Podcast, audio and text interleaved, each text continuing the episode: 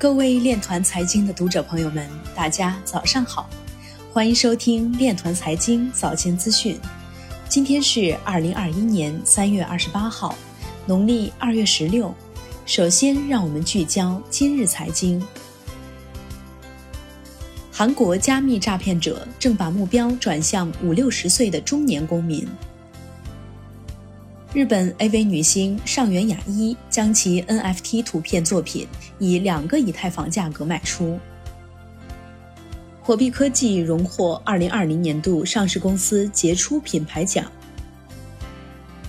比特小路荣获华夏时报2020年度金融科技创新公司奖。数据显示，Purpose 旗下比特币 ETF 过去一周增持约800枚比特币。四月起，Filecoin 算力或大幅下降，全网释放约七百九十万枚 File。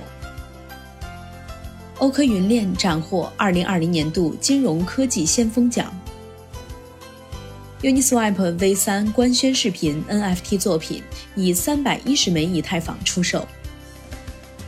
Filecoin 矿机销售已进入疯狂阶段，目前的阶段更需要警惕风险。《华尔街日报》表示，用比特币购买特斯拉汽车或将面临更沉重的税单。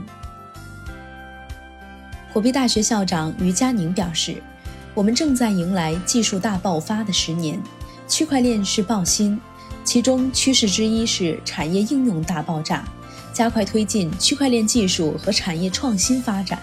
例如，我们现在用的健康码，本质上就是一种数字身份。”未来如何更好地实现隐私管理，打造真正的隐私互联网？区块链技术将是其中必不可少的核心因素。以上就是今天链团财经早间资讯的全部内容，欢迎转发分享。如果您有更好的建议，请扫描文末二维码与主播分享。感谢您的关注与支持，祝您生活愉快，我们明天再见。